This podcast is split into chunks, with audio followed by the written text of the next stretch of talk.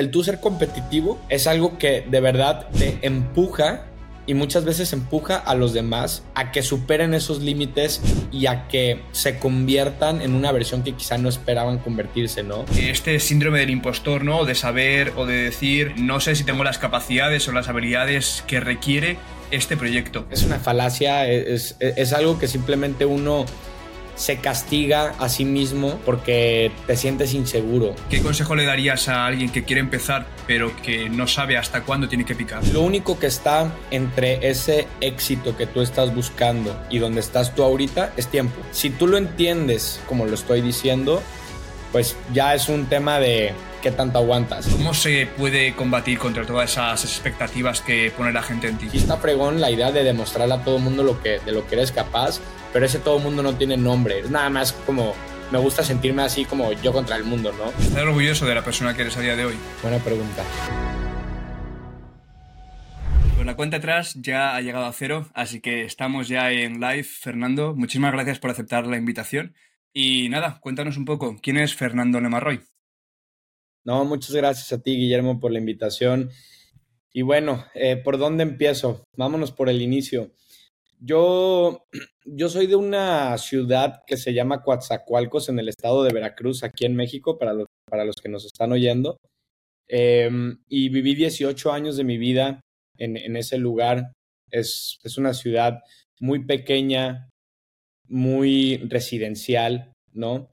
Y cuando cumplí 18 años, tomé la decisión de venirme a vivir a Monterrey, Nuevo León.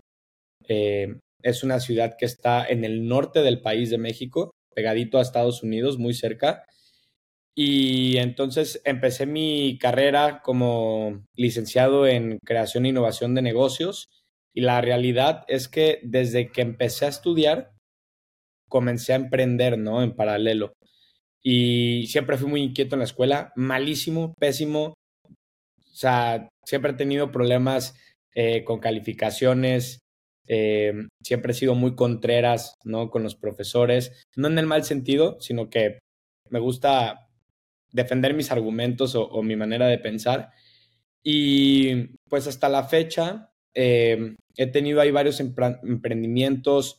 Empecé como, como comerciante, ¿no? Como, como muchos emprendedores, comprando algo en otro país, vendiéndolo aquí en México y ya luego traté de crear una empresa un poquito más consolidada, más formal, hasta el día de hoy, que tengo una empresa de, logística. Y creo que en resumidas cuentas, ese soy yo. Este, preferiría ya ahorita profundizar más en tus preguntas. Si me tuvieses que decir en una palabra, ¿quién eres o quién es Fernando Lemarroy? ¿Cómo te definirías? Transparente. Perfecto. Después comprobaremos si eso es cierto o no. quería, quería hablar un poquito contigo sobre, sobre emprendimiento y sobre todo también compaginar estudios y emprendimiento. Yo he pasado por ahí, de hecho estoy pasando por ahí ahora mismo y, y es bastante fastidioso a veces el, el compaginar, ¿no? El que te dé tiempo para poder llevar todo a la par, para poder llevarlo todo a tiempo. Eh, ¿cómo, ¿Cómo experienciaste tú eso de compaginar estudios con emprendimiento, con sacar tus propios proyectos? Claro, necesitas saber en esa, en esa etapa de tu vida qué prioridades quieres tú em, pues ordenar, ¿no? En los primeros lugares en cuanto a cómo inviertes tu tiempo. Yo, para, digo, todos los que nos van a estar escuchando no saben lo que voy a decir ahorita, pero yo a los 25 años todavía apenas me voy a graduar de la carrera. Y eso fue porque durante toda mi carrera yo estiré mucho el programa para tener una carga de estudios baja y poder trabajar, ¿no? Entonces, uno, uno tiene más control de lo que piensa sobre cómo puede invertir su tiempo y cómo puede también ir poniendo sus prioridades. Mi, mi recomendación, y es algo que a mí me funcionó mucho en los últimos tres años, es si quieres trabajar y quieres crecer y te importa más eso que andar estudiando, pues entonces solo prográmate bien, ¿no? Y trata de poner tus estudios eh, por las mañanas, tres, cuatro horas, y luego tener de las once de la mañana en adelante todo el día disponible para tu trabajo. Creo que es una forma en cómo puedes compaginar eso. ¿Cómo era, por ejemplo, un día en tu vida cuando eras estudiante eh, y empezabas todos estos proyectos eh, locos? Antes, en la primera etapa de mis estudios, yo estudiaba la mayoría del día y luego trabajaba un poco, ¿no? Pero en ese entonces, yo no quiero decir que haya sido infeliz, ni mucho menos, pero no estaba siempre con una buena actitud. Me sentía molesto muchas veces o estresado. Cuando tomé la decisión de hacer ese flip y poner más tiempo en, mi, en mis emprendimientos y menos tiempo, pero no dejarlos, ¿eh? Menos tiempo en mis estudios, me empezó a ir mejor en todos los sentidos. Empecé a crecer como persona, empecé a crecer como emprendedor y empecé y también me empezó a ir mejor en la escuela, porque en el día estaba con una mejor actitud y siento que eso me permitía pues poder digerir un poco más las enseñanzas que me daban en la escuela y y podía conducir un poquito mejor la energía en mis días. ¿Y cómo te diste cuenta de eso? ¿Cómo te diste cuenta eh, de que tenías que hacer ese cambio, ¿no? De enfocarte más en lo que de verdad te gustaba y menos en lo que no te gustaba, pero que sabías que tenías que hacer, porque al final estabas estudiando. Claro. Ve, los.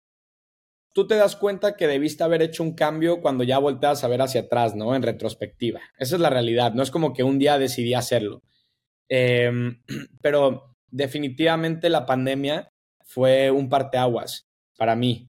Eh, cuando empezaron a dar más opciones de trabajar, más bien de estudiar en línea, fue donde empecé a tener más flexibilidad. Y ahí es donde me di cuenta que mi actitud estaba cambiando mucho y mis resultados también, solo porque tenía más tiempo yo para poder trabajar, que es lo que a mí me gustaba hacer, ¿no? Lo que me gusta hacer. ¿Había algún hábito que te hiciese más feliz, sabes? De esto de decir, esto no lo cambio por nada del mundo porque estos 30, 40 minutos del día es como que me, me dan, me hacen el día, ¿no? El ejercicio. Definitivamente, nunca digas nunca, ¿verdad? Pero espero que en toda mi vida nunca deje de hacer ejercicio. o sea, es, es algo que, que hoy en día para mí es como arranco mi día o como lo termino en el caso de que no lo pueda arrancar y con eso me voy y me duermo tranquilo. Y me hace sentir bien, me hace ser más disciplinado, me hace entender ciertas cosas de la vida en una menor escala. Eh, me encanta, o sea, es algo que definitivamente no cambiaría nunca el ejercicio. Qué bueno, qué bueno, qué bueno. Y en toda esta, en toda esta carrera, ¿no? En toda esta experiencia de compaginar estudios con, eh, con proyectos, con emprendimiento, ¿te has quemado alguna vez? ¿Crees que, o dirías que has tenido algún momento de decir, eh, lo dejo todo y hay que pasar página porque ya no puedo más? Sí, muchas veces he sentido que ya no tengo mucho que dar para ciertos proyectos, ¿no? O a veces, a ver, en el negocio que tengo ahorita, llevo un año y tres meses en este proyecto. Digo, no es la gran cosa, pero sí, es, sí, ya es un buen rato, ya es un compromiso. Y hasta hace como dos o tres meses empezamos a tener resultados importantes, ¿no? Entonces, durante esos ocho meses en donde estás picando piedra y en donde no sabes si las cosas van a funcionar y realmente estás yendo en contra, ¿no? Claro que hay días en donde me levantaba y, y no estaba muy motivado en seguir, o pensaba igual y lanzarme por un proyecto más fácil o, o incluso, no te voy a mentir, nunca ha sido opción para mí trabajar en una empresa, como que no va con mi ADN, pero, pero sí, sí he tenido esos días, pero no les doy tanta importancia. Creo que es algo que por default, por default ya tienes en, en, en, en la vida y nada más cuando, pues cuando lo sientes, lo sientes y sabes que es pasajero. Qué interesante eso que acabas de decir de, del picar piedra, ¿no? Sin, ver resultados y el seguir picando hasta que, llegado un momento, encuentras resultados. Eh, creo que, al menos por el círculo en el que me he visto eh, rodeado, hay mucha gente que empieza a picar piedra, pero cuando ve que no hay resultados, directamente deja de picar piedra. Y no llega hasta el final, ¿no? No llega hasta esa mina de oro que hay al final del túnel. ¿Qué consejo le darías a alguien que quiere empezar, pero que, que no sabe hasta cuándo tiene que picar, ¿no? Que va así como, pues, ciego en el camino. Claro, pues es muy fácil. Lo único que está entre ese éxito que tú estás buscando y donde estás tú ahorita es tiempo. ¿Ok? No sabes cuánto tiempo va a pasar, pero es lo único que hay entre esas dos, eh, vamos a llamarles inicio de la carrera y el, y, el fin de la carrera. Si tú lo entiendes y lo vives, ¿no? Y lo, y lo practicas como lo estoy diciendo, pues ya es un tema de qué tanto aguantas. o sea, qué tanto aguantas y, y, si lo vas a dejar no te quejes porque tenías que aguantar más, ¿no? Eh, digo, es, es, un poco más complejo, claro, o sea, la vida no es tan sencilla, pero, pero creo que es, es una muy buena frase. Qué bueno. Eh, quería ahora también hablar un poco sobre, sobre tus negocios, sobre cómo fue esa idea de, o sea, esa, ese proceso de creación, cómo llegaste con la idea, cómo creaste un equipo, ¿no? Ese, eh, pues empezar desde cero y empezar un negocio de, de la nada. Eh, cuéntanos un poco igual cuál fue tu primera experiencia emprendiendo y, y enfatiza un poco en, en, ese proceso de creación, ¿no? De dónde surge la idea o cómo se te ocurre esa idea de negocio. Sí, He tenido varios emprendimientos, pero diría yo que dos empresas han sido formales, ¿no? La última en la que estuve con un socio que era, bueno, que es mi mejor, de mis mejores amigos, eh, tuvimos una empresa de servicios de publicidad pagada y desarrollo web para compañías pequeñas. Ese negocio nace porque él me invitó a trabajar en una empresa que hacían estos procesos publicitarios de manera interna para vender los productos digitales que tenían ellos. Cuando yo me meto a trabajar durante un mes, es el único trabajo que he tenido y fue un mes y medio más o menos lo que duré ahí, me di cuenta que eran cosas que podíamos hacer nosotros y que podíamos ofrecerlo a otros negocios para que ellos se beneficiaran y nosotros pues cobrar ya sea un fee eh, fijo o sobre los resultados que nosotros les podamos proporcionar. Y entonces ahí empezó, yo creo que ese fue el negocio donde por primera vez llegó un punto en donde tuvimos que contratar gente, ¿no? Nos pusimos a contratar gente para las diferentes áreas del negocio y adelantándome un poquito, después de un año y diez meses, ya teníamos un equipo como de 12 personas eh, estábamos facturando ya una cantidad no tan importante, pero en ese entonces, pues era por donde vamos empezando, ¿no? Y, era, y era considerable. Y estábamos teniendo un impacto, que eso era lo más importante. Empezamos a crecer orgánicamente sin la necesidad de nosotros publicitarnos, solo porque las empresas hablaban bien de nuestros servicios, de la atención que les dábamos. Y, mucho de, de todo esto, Guillermo, es porque simplemente conforme tú vas, conforme tú vas viviendo, ¿no? El día a día, necesitas estar pilas, o sea, necesitas estar atento a las oportunidades que se están presentando y que van pasando enfrente de ti.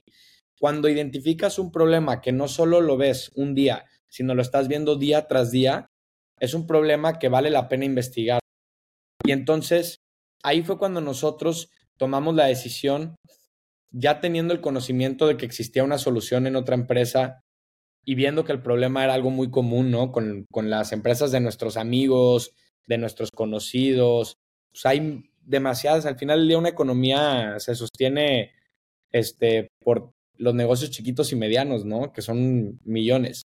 Em, y, y, dijimos, a ver, vamos a intentar. No, no, no sabíamos exactamente cómo lo íbamos a hacer, pero podíamos hacerlo sin la necesidad de una inversión importante. De hecho, ese negocio lo hicimos con cero pesos. La primera venta que nosotros cerramos la usamos para pagar la campaña y para pagarle, más bien para subcontratar a un diseñador y que nos hiciera unas cosas ahí, eh, que eran los anuncios, y poder publicitarlos, ¿no? Y conforme nos fue pagando, fuimos creciendo. Ese negocio tuvo cero pesos de inversión y creció a facturar hasta 500 mil pesos, 400 mil pesos al mes más o menos. Y, y terminando ese negocio, ojo, me salgo yo, se lo dejo a mi socio porque tenía ganas de perseguir un problema más grande. Eh, ahí fue donde empiezo a investigar. Digo, no sé de dónde sea tu, tu audiencia, pero aquí en México hay algo que conocemos como nearshoring y que es una tendencia que está sumamente, este, siendo el punto más importante, ¿no? Para revistas de economía, de política, o sea, no dejan de hablar del nearshoring, ya desde hace un par de años. Y cuando hablamos del nearshoring, pues estamos eh, contemplando la cadena de suministro, sobre todo entre México, Estados Unidos y Canadá, ¿no? Que son tres países que tienen una alianza muy fuerte.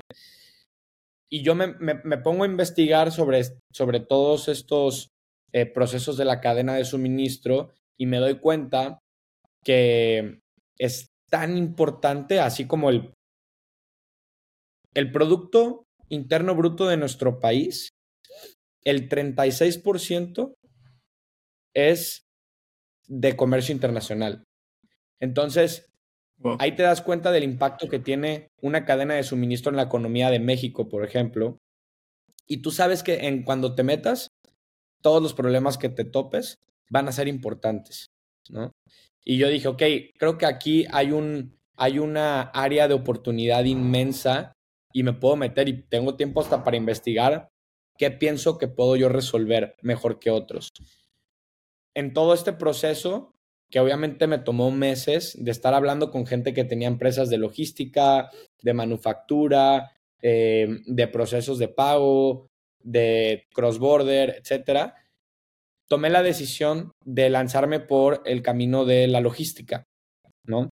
Específicamente para el transporte terrestre. Y entonces, mi filosofía fue, ¿cómo puedo yo crear una, una empresa de alto impacto para la logística doméstica e internacional en transporte terrestre entre estos tres países. Y empezando por México, pero la idea es que sea entre los tres países, ¿no? Ahí fue donde ya empecé como a moldear un poquito el modelo de negocio que nosotros eh, tenemos hoy en día, que pensábamos trabajar. Y, y a diferencia del último negocio que tuve, en donde me asocié con una persona que pensábamos muy parecido, y teníamos una experiencia muy similar. Aquí fui y busqué a la gente que es crack en la industria, ¿no? En lo que yo hago. Entonces me asocié, ahorita tengo dos socios. Estos dos socios son más grandes que yo, uno tiene 36 y el otro tiene 35. Llevan 15 años haciendo lo que hacen, uno en operaciones logísticas y otro en desarrollo de tecnología. Y también los miembros de nuestro equipo hoy en día son gente que tienen más de 10 años de experiencia haciendo lo que hacen ya sea contabilidad y administración, operaciones, pricing.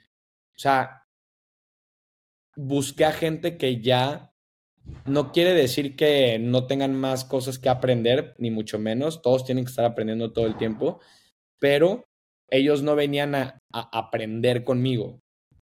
¿Me explico? Venían ya a implementar lo que sabían hacer. Fue como yo adquirir sus conocimientos y, y su experiencia. Entonces, Creo que ahorita, gracias a Dios, estamos ya en una empresa todavía más profesional, con muchísimo potencial, con gente que literal está dejando oportunidades en donde ganan mucho dinero para estar aquí, ¿no? Porque confían y creen en la visión que tenemos en Conargo, que es la empresa de logística. este, y sí, no, no, no, te quiero aburrir mucho con todo eso, pero eso es donde estamos ahorita y ya estamos trabajando y estamos agregando valor en la cadena de suministro. Wow, eh, vale, tengo un montón de preguntas. No sé si me da la, memoria para acordarme de todo lo que te quería preguntar, pero voy a intentar cubrir, cubrir un poco todo. Empezamos por una duda personal que tengo yo. Eh, ¿Puedes poner en contexto qué, qué es el nearshoring, el concepto de nearshoring? Sí, sí, muy buena pregunta, Guillermo, y perdón por no dejarlo claro. Mm. El nearshoring es cuando tú empiezas a colocar los componentes de una cadena de suministro en distancias que están un poco más cercanas, como por ejemplo dos países que físicamente están unidos, ¿no? Territorialmente. Por ejemplo, ¿cuál es el offshoring? Si yo importo, yo estando en México, importo productos de China, estoy haciendo offshoring, ¿ok? Pero si yo maquilo esos productos en México y los llevo en un transporte terrestre, o sea, en un camión a Estados Unidos que me toma dos o tres días, ¿verdad? Ahí estoy implementando o estoy como de alguna forma usando la conceptualización del nearshoring, ¿verdad? Entonces, digo, si hay una definición más técnica, si hay más detalles y características del nearshoring, pero realmente, o sea, ya lo que le haces mucha crema. Eso es el nearshoring. El hecho de que estas plantas que producen y maquilan las estén acomodando a una distancia en donde puedes utilizar un camión que llega de dos a tres días en vez de esperar un barco que tarda 30 días en llegar. Eso es nearshoring. Y tener tu cadena de suministro. Por ejemplo, Tesla.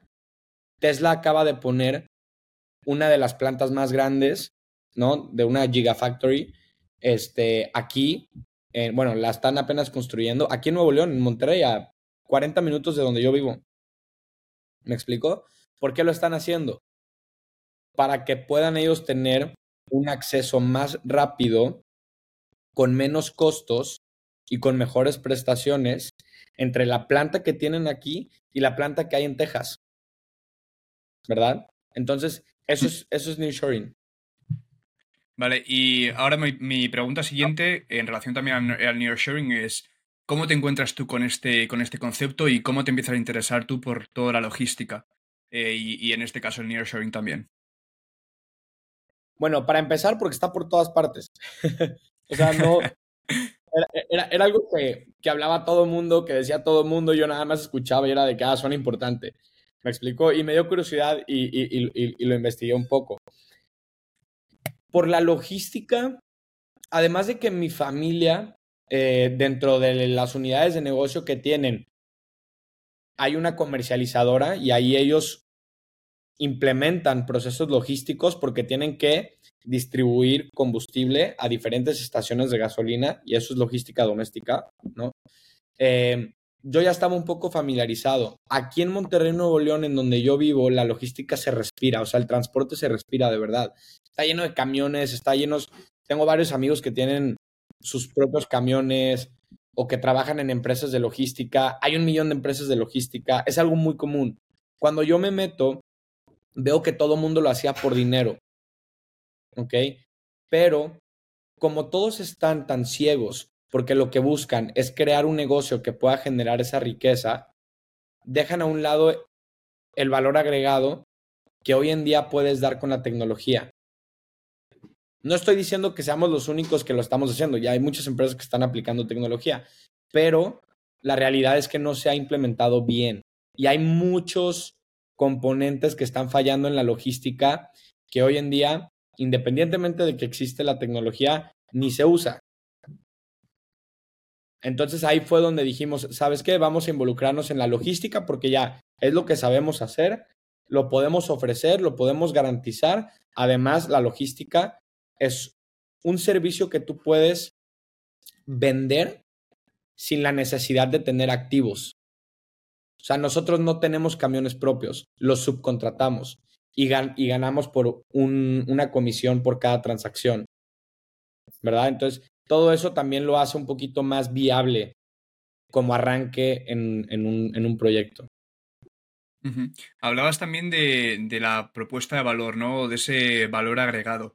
Eh, ¿Cuál es la propuesta de valor que vosotros estáis ofreciendo a vuestros clientes? Buenísimo. Para poder describir la propuesta de valor, tengo que recalcar cuál es el segmento de cliente. Nosotros ofrecemos este servicio a empresas grandes. Aquí les llamamos compañías AAA. No sé si así les llaman. No, nunca lo he escuchado. no, ok, bueno, empresas AAA para no hacerte el cuento largo, son empresas enormes. ¿Ok? Son empresas enormes con miles de empleados. ¿Va? Ahora, estas empresas del sector industrial que tienen miles de empleados llevan a cabo operaciones logísticas complejas. Y ellos al final del día, recordemos que no se dedican a la logística, se dedican a maquilar lo que sea que estén haciendo o a producir el producto que estén ellos desarrollando. Y la logística siempre la subcontratan. ¿Verdad? Entonces, teniendo eso ya en mente, hay muchas empresas que llegan con ellos y les dicen, oye, delégame tu logística. Ese es el servicio tradicional que ofrecemos nosotros y todos los demás. ¿Dónde está el valor agregado? Llevamos ya tres meses desarrollando un sistema que se llama TMS, Transportation Management System. ¿okay? Ese sistema Hoy en día lo usamos nosotros internamente como equipo para poder ofrecer, discúlpame, para poder ofrecer un servicio más eficiente. ¿Cómo? Poder cubrir más cargas, poder dar mejores precios, poder monitorear cada camión ¿no? que nosotros estamos colocando en sus plantas y de esta forma aumentar la calidad del servicio, porque al final del día para estas empresas tan grandes el precio sí es importante, pero la calidad es todavía más importante. Ellos necesitan que tú puedas garantizar esa calidad. Entonces, nuestra propuesta de valor es la calidad que les podemos ofrecer gracias a la tecnología que hemos desarrollado internamente y en un futuro ellos van a poder disfrutar de la experiencia digital en sus propias plataformas gracias a nuestra tecnología. ¿A qué voy con todo esto? Hoy en día las empresas llegan y te dicen, oye, utiliza mi herramienta, te va a, te va a traer muchos beneficios, pero en ese escenario tú estás sumando pasos y las empresas no quieren sumar pasos, quieren restar los pasos. Nuestra herramienta se está desarrollando para que funcione como un backend, como un back office, y que si nuestro cliente quiere que sea por WhatsApp o por correo electrónico o por otra herramienta que él esté usando, que él pueda vivir esa experiencia, ¿no? De la digital, digitalización y la, y la eficiencia en su herramienta a través de resultados que damos con nuestra herramienta, como notificaciones, alarmas, lectura de PDFs, toda esa parte. ¿Me explicó? Pero yo creo que lo que de verdad nos, nos separa del 99% de las empresas es que nosotros buscamos con tecnología disminuir los pasos de su cadena de suministro. Esa es la parte que, que nosotros estamos haciendo muy diferente a muchas otras empresas que hacen tecnología para esto. Qué bueno. ¿Tú qué has estudiado, Fernando, si te puedo preguntar? Sí, se llama creación e innovación de negocios. Es como estudiar algo cuando elegí esa carrera porque no tenía ni la menor idea de qué elegir. Y has acabado haciendo tecnología en logística encima. Sí. vale, vale, vale. Me, pues me, me, lleva a pie perfecto al tema siguiente que quería tratar, que es este síndrome del impostor, ¿no? De saber o de decir, eh, no sé si tengo las capacidades o las habilidades que requiere este proyecto.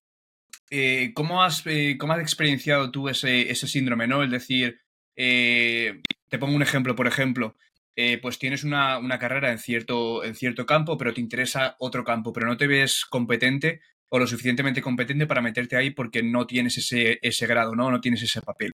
¿Cómo, ¿Cómo viviste tú eso?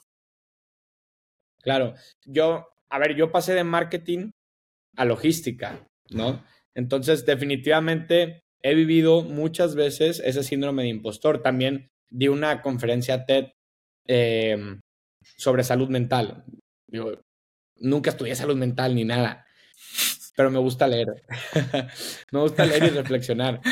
Este, y no, lo he sentido, lo he sentido un millón de veces, pero es un tema de aceptación, Guillermo. Es un tema de aceptación mira, nadie sabe todo, todo lo que se tenía que decir ya se dijo, ¿no? Y, el síndrome del impostor es, una, es una falacia, es, es, algo que simplemente uno se castiga a sí mismo eh, porque te sientes inseguro, ¿no? En, en ese momento. Eh, yo lo único que, que puedo decir del síndrome del impostor es, así como tú, hay un millón de personas que han opinado, que han dicho, que han cambiado la forma de hacer las cosas desde, desde una postura en donde ellos no tenían ni la menor idea de si iba a funcionar. Es más, yo creo que todos o la mayoría, ¿no? Entonces, entiende que, que, que, tienes que tener un grado de humildad a la hora de, de decir las cosas y, y de estar, eh, pues, compartiendo información y también yo creo que va muy de la mano con, con responsabilidad. O sea, el síndrome del impostor, tú te lo puedes pasar por donde quieras, siempre y cuando también seas responsable sobre tu lenguaje, tu comunicación, tu forma de presentar tus argumentos y tu punto de vista. Porque a mí algo que sí me choca es imagínate un influencer que tiene un millón de seguidores en Instagram ¿verdad? Y de la nada se para en un escenario y habla de psicología. Y siente el síndrome del impostor y como no quiere sentirlo y quiere atravesarlo, habla con la seguridad del mundo y dice mil cosas de psicología. Ahí es como un poquito más controversial porque, a ver, te están escuchando un millón de personas que no van a cuestionar tu autoridad y te van a hacer caso. Entonces, evítate la pena de hacerle daño a esa gente, ¿verdad? Y pues ahí ojalá que sí te coma el síndrome del impostor. Porque ahí ya es un tema de responsabilidad. Esa es la parte donde yo digo, o sea, es, es, un balance. No, no debes de sentirte intimidado por el síndrome del impostor, es algo que sientes todo el tiempo. O sea, yo he tenido juntas con personas que saben 10 veces o 15, 20, 15 veces este, más cosas que yo, incluso entrevistas, ¿no? A gente que tiene 45, 50 años y me da tres vueltas en todo lo que estamos viendo. Y yo soy bien sincero desde un inicio, o sea, es como, a ver, tú sabes más que yo, pero pues yo, yo estoy aquí en una posición para hacerte las preguntas. Entonces, digo, es, es, algo ya más como de, de, control. O sea, básicamente, por lo que has dicho, eh, responsabilidad y humildad, ¿no? Así es como lidiar un poco con el síndrome del impostor. Sí, muy buena qué bueno, Qué bueno. Hay que simplificar las cosas, siempre que se pueda. Sí. Y también te quería decir, eh, relacionado también con este síndrome del impostor, ¿cómo aceptas tú las críticas? Porque al estar, al estar expuesto, por ejemplo, con la charla TED hablando sobre salud mental, que ya hablaremos después sobre eso, pero al, estar expuesto a, a, a, los demás, las críticas vienen automáticamente, quieras o no. ¿Cómo haces tú para aceptar todas esas críticas? Primero que nada, descalifica las críticas de redes sociales. Son una basura. ¿Ok? Si te quieres meter a leer comentarios, adelante, hazlo, pero no te dejes mortificar por ellos. O si tu estrategia es leer comentarios para hacer más awareness o lo que tú quieras, pues pon a alguien a hacerlo para que no lo hagas tú y te sientas luego vulnerable. eh, pero si redes sociales, descalifícalo totalmente y, yo creo que las críticas importantes y las que luego pesan y duelen son de la gente cercana, ¿verdad? Eh, ahí, primero que nada, tienes que saber cuál es el contexto de la crítica. ¿Quién te lo está diciendo? ¿Cuándo te lo está diciendo? ¿Y cómo te lo está diciendo? Muy, muy importante para poder filtrar. Recordemos que nosotros somos un reflejo de todo lo que pensamos y de, cómo pensamos. Y es pues es un tesoro, ¿no? Lo que tienes en la cabeza y tienes que ser bien cuidadoso con lo que dejas entrar, porque somos muy, muy influenciables. O sea, si alguien llega y te dice que tú eres así, es probable que te lo creas y que empieces a ser esa, e, esa persona. Entonces, yo te diría que evítate las redes sociales, filtra muy bien las críticas de la gente que está a tu alrededor y trata de tomar todo desde un punto de vista positivo. ¿Ok? O sea, aunque la crítica haya sido con insultos o con malas palabras, si el 5% de la crítica tiene algo positivo, toma eso y quédate con eso y lo demás, tíralo.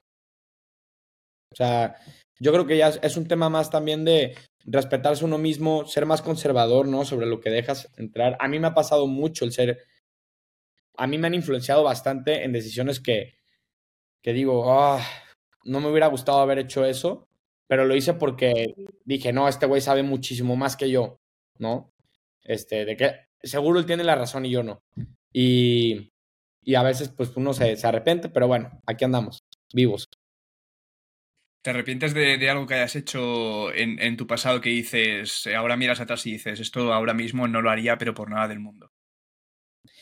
Mira, no porque soy quien soy hoy por, por todo lo que ha pasado en mi vida, ¿no? Entonces creo que no vale la pena arrepentirse de nada. Pero definitivamente, eh, y no, no, no, sé, o sea, no, no las tengo ahorita en mi cabeza, pero ha habido momentos en donde yo sí me he sentido como que la decisión no fue algo intuitivo o personal, sino más bien fui influenciado por amigos, conocidos, sobre todo temas sociales. O sea, tú estás hablando de decisiones pequeñas de, no sé, haberte ido a esta fiesta, ¿no? O haber ido con esta persona, o haber dicho esto, etcétera. Uh. Vale, pues volvemos un poco ahora también a, a, las startups, ¿no? A las compañías que tenías. Volvemos un poco a. Hacemos un poco de retrospectiva y vamos de vuelta a los negocios. Dijiste que tuviste dos compañías, ¿no? Que, llegaron a madurar un poco. Fue eh, Startup, ¿no? Que fue tu primera, tu primera agencia, que fue de, marketing pagado, ¿no? De agencia de marketing. Y después te pasaste a, la empresa de, logística. ¿Por qué hiciste ese paso? ¿Por qué decidiste salirte de una que ya estaba proliferando, ¿no? Ya estaba sacando sus frutos para meterte en, una nueva que era plantar otras semillas sin saber lo que iba a pasar? Principalmente porque yo estaba buscando resolver un problema más grande. A mí me llama mucho la atención de, del impacto mundial o de una empresa que genere muchos empleos, que genere riqueza como resultado, que genere mucho valor a sus clientes y a sus proveedores. Y eso lo vi muy claramente en la cadena de suministro y en la logística y no lo veía tan claramente en la parte de marketing. Además, en cuanto a ubicación en donde yo vivo, tenemos una ventaja competitiva en la logística. Y en el marketing, que es algo muy tecnológico, si tú me pones a competir con empresas en Silicon Valley, me van a hacer garras. ¿No? O sea, allá están 10 veces más avanzados en tecnología. Yo ni siquiera soy programador. Puedo entender muchos conceptos de tecnología. He, estado, he formado parte del desarrollo de productos, pero pues yo no programo, ni mucho menos. Entonces, dije, ¿sabes qué? Creo que tengo más ventajas injustas, por llamarlas así, ¿no? Unfair advantages en, en la logística que en el marketing. Porque el marketing también lo puede hacer cualquiera, ¿eh? O sea, el marketing puede ser un chavito con una computadora y si es muy inteligente, se lleva de corbata a muchas otras empresas. Entonces ahí fue donde tomé la decisión de meterme en algo que era un poquito más complejo, había barreras de entrada más altas y pues gracias a, Dios y, a mi familia tenía yo la, capacidad de poder eh, pasar por encima de esas barreras de entrada. Qué guay, qué, curioso eso que has dicho sobre las agencias de marketing, porque yo creo que en España está pasando un poco eso. No sé en México, pero en España ahora la gente joven que quiere emprender, directamente la opción fácil es hacerse una agencia de marketing, porque lo puedes hacer desde tu casa, tienes mucha información disponible ¿no? desde el ordenador y, a algunos les saldrá bien, obviamente hay muchos que les sale mal, pero ahora como la ola es hacer una, agencia de marketing desde tu casa con tus amigos y, y, lanzarte ahí a ese mundo del emprendimiento. Sí, tú puedes estar en tu cama con la computadora en calzones haciendo un algoritmo de marketing y hacerte millonario. Esa es la realidad. Entonces, si yo no sé hacer ese algoritmo, la verdad, pues dije, no, mejor me salgo de esto. Claro, pero ahí entramos en el problema de, de todo lo manchado que está el emprendimiento, ¿no? O la, parte oscura del emprendimiento, que es simplemente emprender por, por ganar dinero, no solamente por el, por el objetivo económico. Creo que ahí estamos fallando mucho, creo que nos estamos centrando. O sea, ahora el emprendedor es como el futbolista de hace 20 años. Eh, ahora el niño, eh, el chaval de 12 años ya no quiere ser futbolista, ahora el chaval de 12 años quiere ser youtuber, quiere ser influencer, porque ven el dinero en la, como en la otra parte del proyecto, ¿no? Creo que eso es un fallo. Creo que no deberíamos hacer las cosas por dinero. Creo que deberíamos hacer las cosas por, por crear un valor en la sociedad. Definitivamente, yo, yo, estoy de acuerdo, pero también es algo que, así como puede ser una fortaleza para nuestra generación, nosotros que estamos chavitos, este, también es una debilidad, Guillermo, porque luego uno emprende y piensa solamente en impacto, impacto, impacto, pero un negocio necesita generar dinero y necesita cobrar, necesita pagar, necesita dar sus impuestos. Entonces, también estamos perdiendo algo esencial que es el conocimiento y la habilidad de crear un negocio un negocio que, que genere utilidades, eh, que pueda pagar sus impuestos. Me, me, explico, o sea, Sí, yo soy, yo soy, yo, estoy de tu lado, yo soy mucho del impacto, a mí me, me motiva demasiado eso, pero hay, hay un libro que, que leí hace poco en donde decía, a ver, no te confundas, o sea, tu propósito de vida puede ser crear un impacto, pero el propósito de tu negocio no es ese. El propósito de tu negocio, objetivamente, es generar dinero. Pero el dinero es más por supervivencia. Quiero decir, el dinero, el dinero, vivimos en un mundo capitalista, sin dinero no podemos hacer nada. El dinero tendría que ser el vehículo, ¿no? Más que, más que el objetivo. Es correcto, sí, sí, sí. Es correcto. O sea, obviamente está, estoy totalmente de acuerdo contigo que el dinero es una pieza fundamental de un negocio. Porque el dinero o sea, es la pieza fundamental para comprar, para vender, para intercambiar, para poder crear algo de nada. O sea, eso totalmente de acuerdo. Pero de ahí a que tú hagas algo solamente por dinero, creo que es un error. Sí, estoy de acuerdo, eso es un error. Y eso me lleva a la siguiente pregunta. ¿Tú qué objetivo tienes con tus negocios? ¿Qué ves al otro lado? ¿Qué quieres hacer con ellos? Nosotros en, Conargo tenemos una visión, ¿ok? Bueno, tenemos una misión y una visión. La misión es transformar el servicio de transporte terrestre y logística impulsando la calidad y transparencia mediante la tecnología. Esa es la misión que nosotros tenemos. La visión es convertirnos en líderes indiscutibles en el servicio de transporte y logística terrestre. ¿Ok? Entonces, partiendo de esas dos premisas que son muy importantes en la empresa, son fundamentales, eh, nosotros queremos en 10 años poder automatizar hasta un 80% de los procesos logísticos que tiene una empresa para que puedan ser ellos más eficientes, para que puedan predecir tiempos de entrega, de recolección, para que puedan predecir sus costos, para que puedan predecir un porcentaje de incidencias, ¿no? Cosas de ese estilo. Entonces, para mí es, y un amigo mío lo dijo muy bien, todo lo que ves ahorita en ese cuarto en donde tú estás, todo lo que ves a tu alrededor alguna vez estuvo en una planta. Probablemente fragmentado en diferentes piezas. Y es casi, casi un milagro el hecho de que hoy como producto final esté ahí sosteniendo tus libros, sosteniendo tus plantas o lo que tú quieras. Y todo eso fue gracias a un proceso logístico. Entonces, si todo lo que nos rodea lleva un proceso logístico antes, excepto las cosas naturales, ¿no? Que hasta también las semillas o lo que tú quieras. Em, pues no, no, no, no se me hace, no me hace sentido que no estemos trabajando en cómo mejorar eso. Porque también nosotros nos volvemos más desesperados, queremos las cosas más rápido, queremos crecer, necesitamos el producto, necesitamos la computadora, necesitamos la mochila y lo queremos así. Por eso es que necesitamos trabajar en, ese tipo de, de, soluciones en cadena de suministro. El impacto que yo veo es de lo que te acabo de platicar, que muchas empresas puedan darle a sus clientes un mejor resultado. O sea, si tú pides una mochila y llega, en vez de que llegue en dos días, llega en un día, yo sé que yo no me voy a llevar el reconocimiento, pero muy probablemente yo soy parte de la solución de por qué recibiste ese producto en un día. Y para mí eso sería, sería excelente. Y a nivel personal, bueno, primero, antes de eso, te quería preguntar otra pregunta relacionada con, este, con esta misión y visión que tenéis. Eh, hay mucha gente, al menos aquí en países nórdicos, que están apostando más por la logística local, ¿no? Por distribución local, por mucho más comunitario, porque creen que es mucho mejor para el medio ambiente, creen que es volver otra vez a las raíces.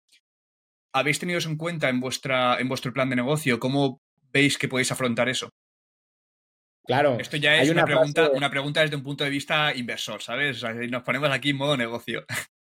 Sí, sí. Hay una, hay una frase muy popular que es piensa global, opera doméstico, ¿no? Opera regional, algo así.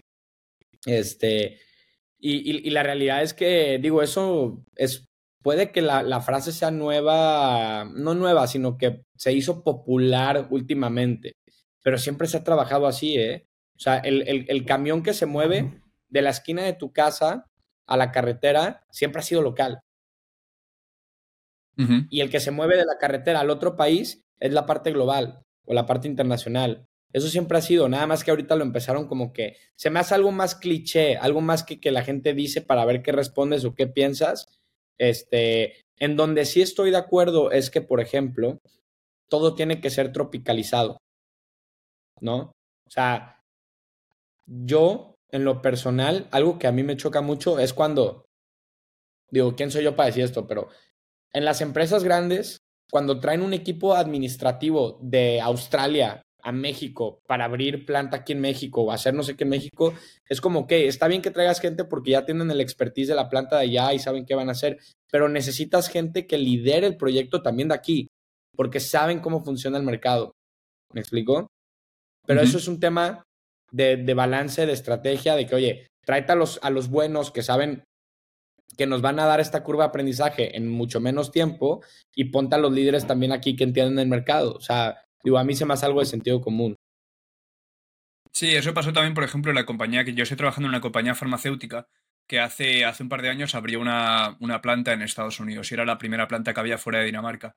Y eso, les tocó llevar, o sea, estaba todavía en el mismo trópico, ¿no? Pero bueno, también había eh, diferencia horaria, había diferencia de idioma y les tocó llevar a mucha, muchos empleados que tenían experiencia a, allí a Estados Unidos para poder empezar esa, esa planta. Eh, lo que también les, les, bajó el rendimiento de la planta aquí de Dinamarca. Eh, nada, como, como dato curioso. Oye, ¿en qué, en, qué, ¿en qué empresa es? Se llama Novo Nordisk. Eh, es una empresa farmacéutica de insulina y también productos para, para diferentes enfermedades raras como la hemofilia o problemas de crecimiento. Ya. Me da curiosidad lo que tú haces, eso de biotech o, decías algo así. Yo de verdad no entiendo nada de eso. Suena muy importante. Bueno, creo que hay mucho. Eh, demasiado sensacionalismo dentro de lo que es la biotecnología, sobre todo la gente que no lo conoce. Al final, biotecnología son cosas tan tradicionales como hacer pan o hacer vino.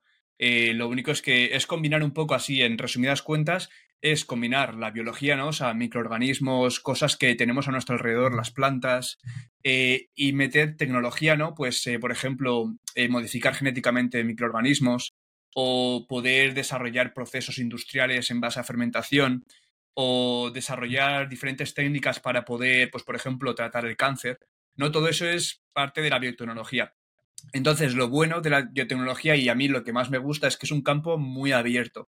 Te da muchas posibilidades. Eh, pues lo que te decía, desde el CRISPR-Cas9 ese que se, que se hizo tan famoso, ¿no? Que era como una, unas tijeras moleculares que directamente podías, eh, podías poner cualquier gen que tú quisieses en un, en, un microorganismo, o sea que podías eh, modificar genéticamente microorganismos de forma muy fácil ¿sabes? Desde eso que es mucho más avanzado, mucho más tecnológico, hasta cómo hacer pan o cómo hacer un pan con diferentes aromas o cómo, no sé, cómo poder hacer cervezas diferentes, ¿no? Entonces un campo, es un campo muy abierto y te da muchas posibilidades diferentes. Suena padrísimo, pero difícil. Bueno, uh, sí, sí, sí, sí. O sea, necesitas gente que sepa, sobre todo que tenga pensamiento muy crítico. Eh, sobre todo en el sentido de es un campo bastante innovador. Eh, pues lleva relativamente poco. Creo que las primeras carreras de biotecnología no llevarán más de 15, 20 años. Y hablo desde la ignorancia, ¿eh? no sé cuál fue la primera carrera de biotecnología, pero vamos, que, que no llevará mucho, eh, sobre todo en el ámbito, en el ámbito más académico, en el ámbito más, más universitario. Pero a mí, por ejemplo, lo que más me gusta de la biotecnología es las aplicaciones que se pueden hacer en el medio ambiente. Creo que, que tienen mucho potencial para poder, eh, para poder reducir todo esto que se, que se dice ¿no? de las emisiones de carbono, para poder crear bioplásticos, para poder reducir todos los fossil fuels, ¿no? pues todo lo que es pues el, el, petróleo, todo eso, y poder crear nuevas soluciones. Creo que eso tiene mucho potencial y lo estamos viendo ya poco a poco. Sí, sí, sí, sí, he escuchado mucho de eso. Sí. Así que nada, eh, también de eso es, un poco lo que estamos haciendo en la startup, ¿no? En, en Revilance. Estamos utilizando un poco tecnología, eh, pues eh, hacer secuenciación de tu microbiota intestinal, de lo que tienes dentro de tu microbiota, y en base a eso, pues dar un suplemento que, que te pueda optimizar el, tu, tu, salud intestinal en base a lo que tienes. Entonces, un poco también eso, ¿no? El, hablamos siempre de, estos dos flancos, ¿no? De, la tecnología y la biología. ¿Cómo podemos eh, combinar los dos para crear algo mejor? Ya, no, no entendí, no entendí mucho, pero suena suena súper sofisticado. No, no, no, voy a, ponerte, voy a ponerte en contexto. Voy a ponerte en contexto. Eh, nosotros en nuestro, en nuestro sistema eh, digestivo, ¿vale? Tenemos muchas bacterias dentro de, de, nuestro intestino, que es lo que llamamos la microbiota intestinal. Entonces, esta microbiota intestinal afecta eh, de muchas formas nuestra salud. Por ejemplo, pues en nuestra digestión, en, cómo en cómo utilizamos todos nuestros nutrientes, ¿no? Todas las fibras, todos los carbohidratos, eh, para pues mejorar nuestro sistema inmunológico, por ejemplo, cómo nos defendemos contra eh, diferentes enfermedades. Todo eso tiene, tiene algún impacto. Pero la cosa es que la microbiota intestinal es muy diferente dependiendo de cada persona, porque hay muchos factores que, tienen, tienen algo que ver con la microbiota. Por ejemplo, qué comes, de dónde vienes, cuál es tu genética. Y los productos que hay ahí para, para curar la microbiota intestinal son genéricos, son el mismo producto para todos. Entonces, ya de pasados los años se ha visto que hay productos que funcionan en cierta persona, pero en otra persona no funciona para nada. Entonces, al final estás perdiendo dinero y estás perdiendo tiempo. Entonces nosotros lo que queríamos hacer era básicamente eso. Eh, queríamos utilizar la tecnología para ver qué tiene cada persona dentro de su intestino y en base a eso poder dar un producto que sea de verdad efectivo para esa persona. Ok, qué interesante, Guillermo. Qué interesante. ¿Se ha, ¿Se ha, entendido un poquito mejor? Mucho mejor, sí, sí, sí. Cuando me dijiste todos los nombres y eso, nada más sentí que estaba en un laboratorio, pero sí, mucha Además, esto me ha servido mucho porque mucha, muchas veces pasa que, eh, como estás metido tan, tan dentro en un campo, ah, muchas, muchas veces se te olvida que la gente que, a la que estás hablando no, no, conoce, no conoce nada de eso y, y se te va y al final no consigues comunicar nada de lo que quieres comunicar. Sí, me pasa todo el tiempo.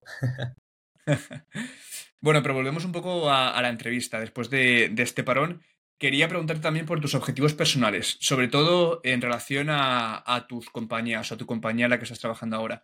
¿Qué objetivo personal, ¿no? A nivel de qué quieres conseguir tú, qué satisfacción quieres conseguir a raíz de, todos esos proyectos. Sí, yo tengo tres objetivos personales en mi vida, ¿no?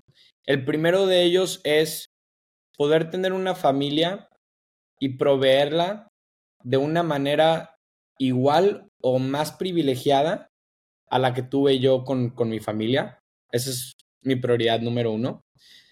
La segunda es crear una empresa que además de que tenga el alcance de poder impactar economías o de poder impactar países, que también genere muchos eh, empleos, ¿no? Y que, y, que, y que tenga una cultura organizacional ejemplar esa parte me, motiva muchísimo y es algo que pienso trabajar toda mi vida. Eh, y yo creo que como tercero es, y no sé si esto debió haber sido primero, pero bueno, ya lo vamos a ir cambiando según las etapas de nuestra vida. Pero el tercero es yo convertirme en, una, en, la mejor versión posible. Eh, realmente creo que todo empieza con uno mismo y, y espero que todo esto, los momentos difíciles, los momentos buenos, ¿no? O sea, todos los momentos que, vamos eh, sintiendo en, en este proceso que me puedan convertir en una mejor persona. ¿Estás orgulloso de la persona que eres a día de hoy? ¿Me preguntas? Te pregunto, te pregunto. Sí, sí, sí estoy orgulloso. Sé que, sé que puedo más. Eh, cada vez me, exijo un poquito más y, quiero invertir más tiempo, sobre todo por, mi edad, ¿no? O sea, eh, creo que nos queremos comer el mundo a esta edad, pero, pero sí, estoy, estoy orgulloso. ¿Te imaginabas hace 3, 4 años eh, a dónde ibas a llegar o en qué posición ibas a estar a día de hoy? Sí. ¿Y qué le dirías a, ese, a ese Fernando de hace 3 o 4 años? Si le pudieras, si ahora mismo tuviese la posibilidad de decirle algo, ¿qué le dirías? Empieza antes. o sea, me hubiera encantado, me hubiera encantado, de verdad, me hubiera encantado. Yo, yo empecé a, emprender a los 20, 21, más o menos. Este, me hubiera encantado haber empezado a los 17, 18 Creo que antes no, porque antes no, no sé, no tienes esa madurez eh, mental. Pero sí, o sea, me hubiera encantado unos dos, tres años antes. Ahorita creo que sería todavía más, más cuerda, ¿no? En cuanto a negocios. ¿Y cuál crees que ha sido el propulsor o el mayor propulsor de, de todo este crecimiento que has tenido estos últimos años? Toda mi vida ha sido muy competitiva. Yo tengo tres hermanos. Uf, igual que yo. entonces somos cuatro hombres, luego mi papá y mi mamá. Eh, la verdad siempre hemos sido muy competitivos. Yo, por ejemplo, jugué tenis toda mi vida. Eh, nos gusta también mucho esquiar. Andábamos en moto. Tengo uno, uno de mis hermanos es cuate mío, o sea, tenemos la misma edad. Nacimos el mismo día. Y, la realidad es que siempre ha sido muy competitivo eh, el ambiente en mi familia. De, forma saludable, ¿eh? jamás, jamás de una forma negativa. Pero eso para, para mí digo, cada quien sus cubas, te voy a decir lo que yo pienso sobre la, sobre la competencia. Para mí es buenísima. O sea, el tú, el tú ser competitivo es algo que de verdad te empuja y muchas veces empuja a los demás, si es que piensan igual que tú sobre la competencia, a que superen esos límites y a que se conviertan en una versión que quizá no esperaban convertirse, ¿no? Que muchas veces luego va a poder voltear atrás y va a poder ayudar bastante. Entonces, ha sido la competencia entre mis hermanos.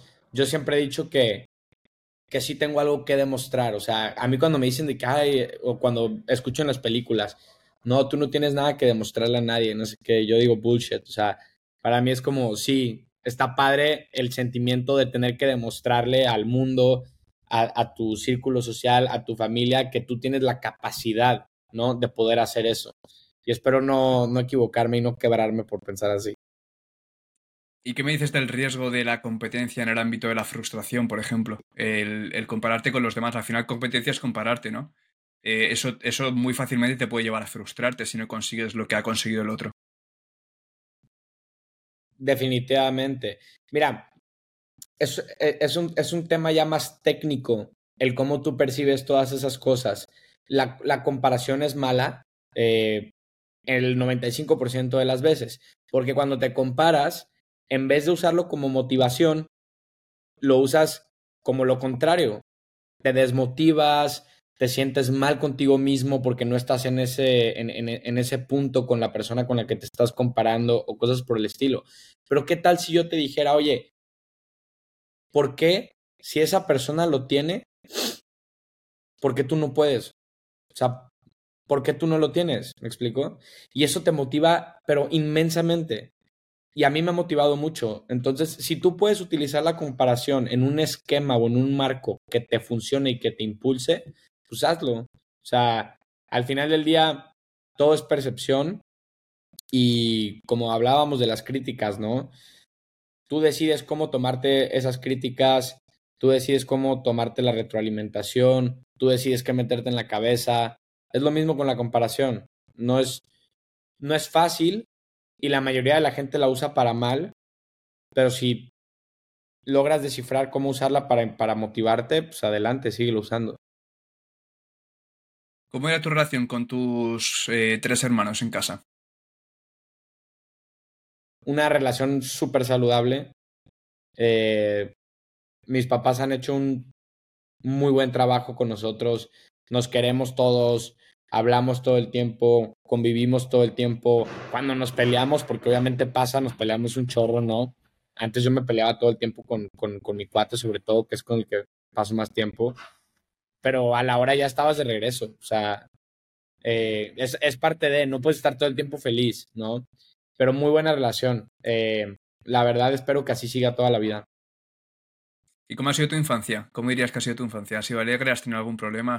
¿Tienes algún trauma, por ejemplo, del que te arrepientas? No, ha sido muy alegre y muy privilegiada. Fíjate que una de las cosas, digo, no es como que estoy pidiendo a gritos una historia radical y dramática para poder contarla en mis pitches de venta, pero una de las cosas con las que he batallado mucho en el storytelling cuando cuento lo que hago o lo que estoy buscando y todo eso, es que nunca me ha pasado nada así muy, pues, que quiera yo contar, ¿no? Y que inspire a los demás a salir adelante. O sea, he tenido una vida muy tranquila, muy privilegiada. Obviamente he tenido mis batallas internas. Te, te digo, yo desde chiquito fui un desorden en la escuela. O sea, siempre me fue mal. Este, pero, pero pues hasta ahí, nada malo. ¿En qué momento cambió ese, ese ser un desastre a tener un propósito en, todo lo que hacías y hacer las cosas bien, ¿no? Con excelencia.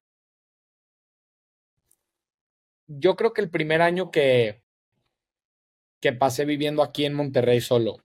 Yo me vine a los 18 años a vivir a Monterrey para terminar el último año de prepa y luego entramos a universidad y pues ahorita ya a la fecha de hoy llevo ocho años viviendo solo con mis hermanos. Mis papás viven en, en Coatzacoalcos, en Veracruz. Eh, y después de ese primer año, imagínate, yo cuando me vine a Monterrey, por un año o casi dos, fui un completo desmadre. O sea, estoy hablando de salir eh, a fiestas de martes a sábado, ¿no? Y... Los lunes a descansar, ¿no? Los domingos y los lunes a descansar. Sí, obvio, sí. Ya hubiera sido mucho. Eh, pero ya luego como que toqué fondo en el sentido de que ya me estaban a mí amenazando que me iban a regresar. Y allá en Veracruz, pues todos mis amigos ya se habían ido a otras ciudades, etcétera. Eh, básicamente toqué un, fondo pues, muy, superficial, porque nada así radical, pero, pero ahí fue donde cambié radicalmente mi, mi, mi, vida. Empecé a hacer muchísimo más. Pero te estoy hablando de que, de verdad, yo sí cambié de un día para el otro. De repente un día estaba todos los días leyendo libros, estaba haciendo ejercicio todos los días. Digo, ejercicio siempre he hecho, pero todavía con más disciplina. Empecé a comer súper bien, empecé a trabajar y, y, a sacar adelante como ideas que tenía o cosas del estilo. Y de verdad, o sea, de un día para el otro la gente ya no me reconocía. ¿Y qué, qué pasó de ese día para otro? O sea, ¿qué, ¿qué pasó dentro de ti que dijiste, vale, tengo que cambiar? Pues mira, no sé, ¿eh? No, no, no, no, encuentro las palabras para, para poder explicar qué, qué fue lo que sucedió, pero definitivamente el bienestar que fui sintiendo yo cada día para mí se convirtió en, en un no-brainer el, el, seguir haciendo lo que estaba haciendo. De, la, de, la, nada, de verdad, era muchísimo más feliz, muchísimo más pleno, mentalmente estaba más tranquilo y para mí fue, no quiero regresar a eso. O sea, no quiero regresar a estar tan inestable, no quiero regresar a estar así. Y, ojo que también me, me, me alejé de gente, ¿no? O sea, y hablando también un poco sobre el ambiente familiar, yo por ejemplo ahora lo veo en, retrospectiva, ¿no? Y, y, ahora me empiezo a dar cuenta de lo que impacta en, en, la personalidad de alguien el ambiente familiar, ¿no? Cómo cultivan esos valores tus padres, eh, tu familia, tus hermanos. ¿Cómo crees que tu familia ha inculcado esos valores dentro de ti? Mira, una persona se hace, no me acuerdo cuál es la etapa exacta, pero se hace en los primeros años de su vida. O sea, el impacto que tienen tus papás es inmenso.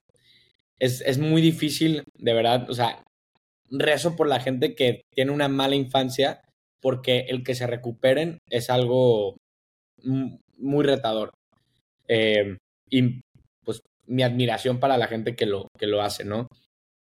Nosotros, eh, es que esto no es nada más de mis papás hacia nosotros. O sea, te estoy hablando de que este tipo de, de, de formación de casa, de ser amables, de llevarnos toda la familia, viene de parte de las dos familias, desde mis abuelos y tatarabuelos. O sea, como somos de un pueblo, eh, ¿no? O sea, como que no hay tanta presión social, no hay tantos pensamientos tóxicos.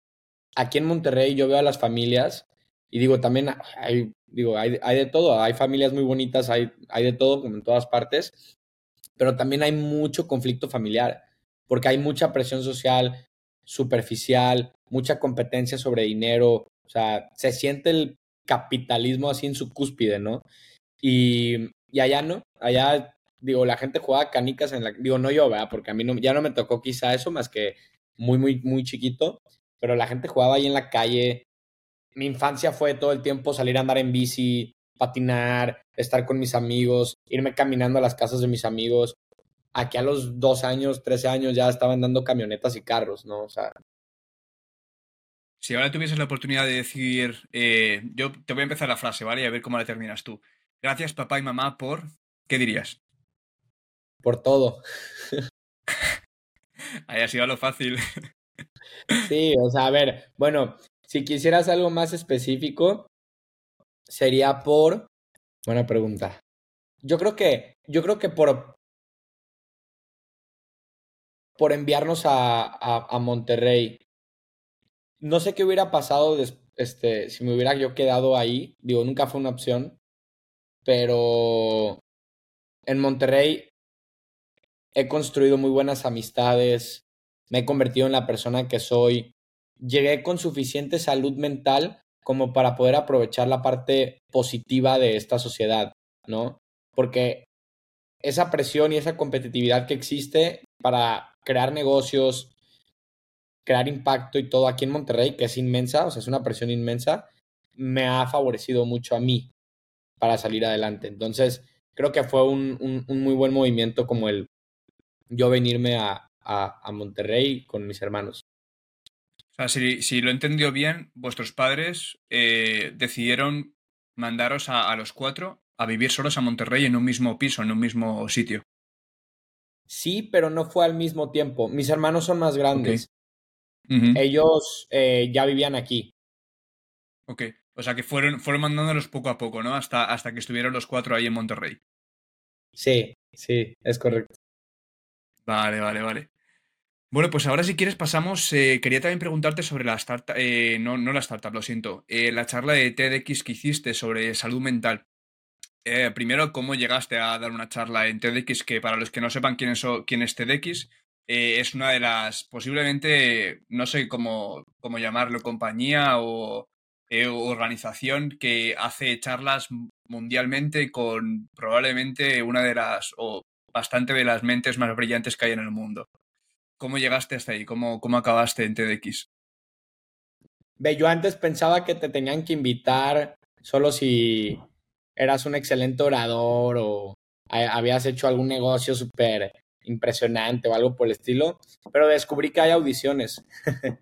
Existen las audiciones. Literalmente la mandaron una liga en un grupo. Me quedé pensando así como, ¿por qué no? Puse mi nombre, nos metimos en un Zoom de 15 minutos, me dieron un, vaya, como una carta de instrucciones sobre lo que tenía yo que presentar para la prueba. Fui y lo presenté en el TEC de Monterrey lo hicieron varios candidatos, me eligieron a mí junto con otra persona y nos pusieron en el evento. Y para mi sorpresa, de repente yo ya así cuando mandaron como el line-up, ¿no? Del evento, yo cerraba el evento, ¿no? Entonces fue como de que, madres, primera conferencia que hago en público así tan grande y, y, lo, y lo voy a cerrar. Entonces estuvo, digo, a mí me encantó. Em, y estuvo padrísimo, fue una, fue una experiencia increíble, pero así tal cual, así se llega buscándolo. ¿Cuánta gente había ahí en el escenario? En el escenario había, mira, no te tengo el número exacto, pero según yo eran como 250 personas. Entre 250 y 300 personas. Un número bastante significante, para que empiecen ahí a notarse las mariposas en el estómago. Sí, Sí, la verdad que sí. Y más con el síndrome del impostor, ¿no? correcto, correcto. Que recordamos que hablabas de salud mental y tú no has estudiado nada de salud mental, otro que leer libros sobre ello, básicamente, ¿no? Y, ser curioso. Sí, sí. He, leído varios libros sobre eso y, a ver, la, presentación fue algo que trabajé por varios días. Eh, no llegué a dar mi, opinión así sin pensar, ¿no? Eh, entonces fui cuidadoso con, con, mis, Espero haber sido cuidadoso con mis comentarios. ¿De qué hablaste? O bueno, pondremos la. Obviamente pondremos en las notas del episodio eh, el link para que podáis ver la, entrevista o la, bueno, la charla, mejor dicho. Pero así en resumidas cuentas, ¿cuál fue el mensaje que querías mandar con esta charla? El mensaje que yo quería mandar era que en ese momento, para mí la salud mental fue muy, muy importante porque, te digo, fue cuando yo estaba emprendiendo mi primer negocio formal, ¿no? Entonces, por primera vez yo como director de operaciones estaba teniendo, pues, empleados, gente que decía lo, hacía lo que yo decía, ¿no? En el buen sentido. Y, muchas veces me sentía, eh, pues, como si no fuera yo capaz o como si no tuviera yo la autoridad o el conocimiento para hacerlo. Entonces, viví mucho, viví muchas escenas de inseguridad y la salud mental leer libros de salud mental, hacer ejercicio, empezar a modificar mi manera de pensar, fue algo que pienso yo que me hizo mucho mejor emprendedor en ese entonces. Entonces quería como compartir cómo la salud mental puede tener ese impacto en tu vida, ¿no? O sea, como persona y como profesión. Y también relacionado con la salud mental, quería también preguntarte cómo hiciste para combatir con la presión de ser una joven promesa, ¿no? En el sentido de, tienes ahora 25 años, empezaste a emprender con 20 años, llevas mucha atracción con una edad muy temprana. ¿Cómo se puede combatir contra todas esas expectativas que pone la gente en ti? Mira, yo digo, creo que no soy ningún, ninguna joven promesa. este, o sea, no, no, no, no, no siento que, la verdad no siento que tengan expectativas de mí la gente. O sea, lo que, lo que yo estoy haciendo lo estoy haciendo por mí eh, y, para, y para demostrárselo. Digo, sí está fregón la idea de demostrarle a todo el mundo lo que, de lo que eres capaz, pero ese todo el mundo no tiene nombre, o sea, no tiene nombre, no tiene cantidad. Es nada más como, me gusta sentirme así como yo contra el mundo, ¿no? O sea, está padre ese sentimiento. Eh, pero no, no, no invierto mucho tiempo pensando en expectativas de los demás. Si acaso en las de, por ejemplo, mi familia, ¿no? Porque, para empezar, mi papá me ha apoyado en el inicio de este, de este negocio, bastante. Entonces, sí siento una, no una expectativa, pero un compromiso muy grande con mi papá de que esto genere resultados. Y también con mis hermanos porque, no sé, ellos han estado ahí durante todo el proceso y la verdad, eh, siento, no sé por qué, siento que estaría decepcionando de alguna manera a mis hermanos si, si no logro resultados. No tengo que lograr así como la empresa más grande del universo, no, ni mucho menos, pero mínimo que, que salga adelante el negocio y que pueda este, generar unos años bastante prósperos. Qué bonito. Yo, sé, yo creo que eso también habla o dice mucho de la relación tan cercana que tienes con tu familia, ¿no? El, querer darle, darle algo de vuelta. Sí, a todos, porque yo, yo de mis cuatro hermanos soy el único que está emprendiendo, ¿no? Y, y bueno, yo y, mi, y el que tenemos la misma edad somos los más chicos. A mí me encantaría poder convertirme en un crack en lo que estoy haciendo para que el día que mis hermanos quieran emprender, aunque sean más grandes, yo poder ayudarles como ellos me ayudan ahorita a mí. ¿No? O sea, mi hermano más grande, por ejemplo, es como el sabio de, los hermanos. De verdad, o sea, no, no, lo, no lo digo sarcásticamente. Tiene algo que, que simplemente es como. Tiene un sentido común más desarrollado, ¿no? Eh, y, a mí me da muchos consejos y luego hablo y le, y le, pido cosas. Y a mis otros dos hermanos también, de vez en cuando. Y me gustaría, pues, poder regresarles esos consejos, ese favor, ese apoyo cuando ellos quieran emprender, porque para ellos va a ser algo nuevo cuando lo hagan. Qué bueno, qué bueno, qué bueno. Pues eh, Fernando, yo creo que por mi parte ya está todo. Ahora tengo una ronda rápida de cinco preguntas que les suelo hacer a todos los entrevistados, pero antes de pasar a esas cinco preguntas, te pregunto a ti. ¿Hay algo de lo que quieras hablar, algo que no hayamos tocado y quieras eh, hablar sobre ello? No, no. Eh, pues nada más igual y a felicitarte a ti por con la edad que tienes, ya ver, ya tener proyectos de biotecnología y toda esa fregada. Este, wow, de verdad, wow. Muchas felicidades por eso. Muchas gracias, muchas gracias. Pues ya sin más dilación pasamos a las cinco preguntas. Te cuento un poco, ¿vale? Para ponerte en contexto. Son preguntas que así de primeras parecen difíciles, ¿vale? O sea, te van a poner en un compromiso, pero la idea es que digas lo primero que se te pasa por la cabeza y cuanto más conciso mejor, ¿vale? Entre una palabra y una frase. Y después la última pregunta, la quinta pregunta, va a ser una, una pregunta que me dijo el entrevistado anterior, ¿vale? Estamos haciendo este experimento social, esta reacción en cadena, que yo al entrevistado de, hoy, por ejemplo, le pido una pregunta para el, eh, para el entrevistado siguiente, sin que ellos sepan quién, quién va a ser el siguiente, ¿vale? ¿Pillas un poco el concepto? Va, perfecto. Esa, va, Es, esa, pregunta, esa pregunta que, que, puedo dejar yo para el siguiente entrevistador es al final o ahorita. Al final, al final. Eso al final de todo, te dejo a ti la oportunidad para que me digas una pregunta para el siguiente. Va, órale. Primera pregunta. Mejor consejo que te hayan dado. Ya sé que tiene que ser rápido, pero soy enemigo de la. siempre, enemigo de, las, siempre. de las malas respuestas. El mejor consejo que me han dado es. Todo se puede aprender. ¿Quién te lo dio?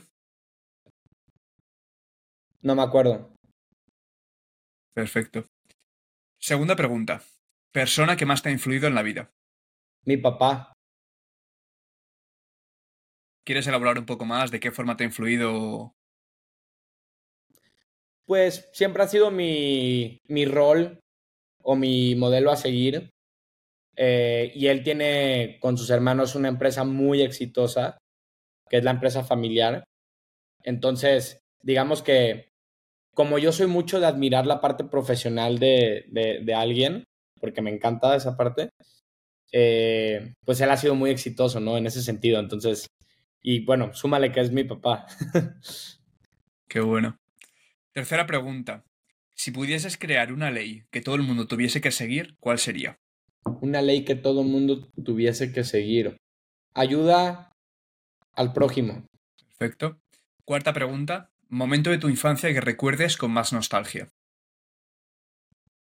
Uf, jugando un videojuego que se llama RuneScape. Hasta la fecha sigo viendo videos de ese videojuego en YouTube solo porque me da nostalgia. ¿Era, era videojuego de teléfono móvil o de, o de consola? Computadora. Computadora. Vale, vale, vale. Es que me suena bastante, pero no. ¿Puedes, ¿Puedes decir un poco de qué iba? Sí. Hacías un monito, eh, un personaje, y entrabas así en un universo como el juego, ¿no? Tenías varias ciudades con varios lugares, varias zonas diferentes, y existían como 20 skills, y tú podías practicar cada una de las skills. Tenías fuerza, ataque, defensa, minar, magia, eh, muchas otras, crafting, este, thieving, no sé, muchos skills y literalmente te pones a entrenar lo que tú quieras en un universo, puedes hacer lo que quieras, hablas con la gente.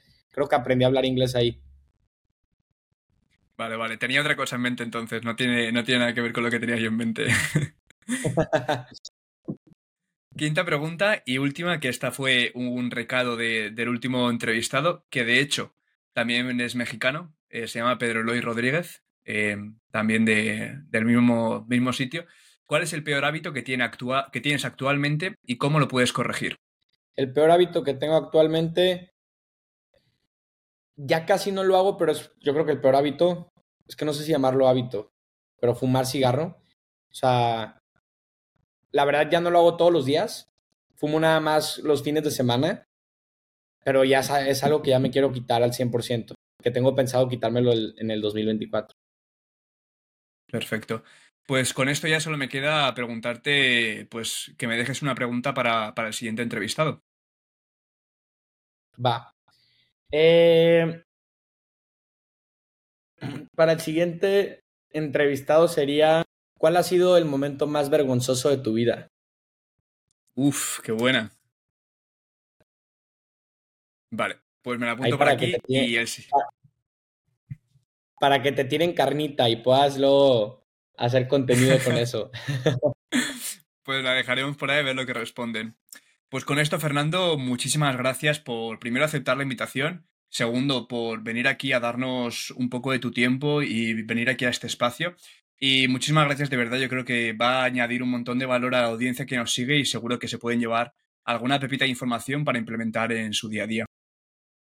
No, hombre, Guillermo, muchísimas gracias a ti por el espacio, por el tiempo. No sé cómo llegaste a mí, si estás del otro lado del mundo, este, pero espero también poder ahí agregar valor a, a, a tu audiencia y estoy seguro que tú lo vas a seguir haciendo en más episodios. Perfecto, pues para los que estéis al otro lado de la pantalla o de los micrófonos, la semana que viene seguiremos con mucho más y mejor, ya sabéis. Y mientras tanto, os recomiendo que nos deis las 5 estrellitas en Spotify para poder llegar a mucha más gente, seguirnos en redes sociales bajo el nombre de Sense Podcast barra baja y como a mí más me gusta, recomendárselo a tu familia y amigos. Nos vemos a la siguiente.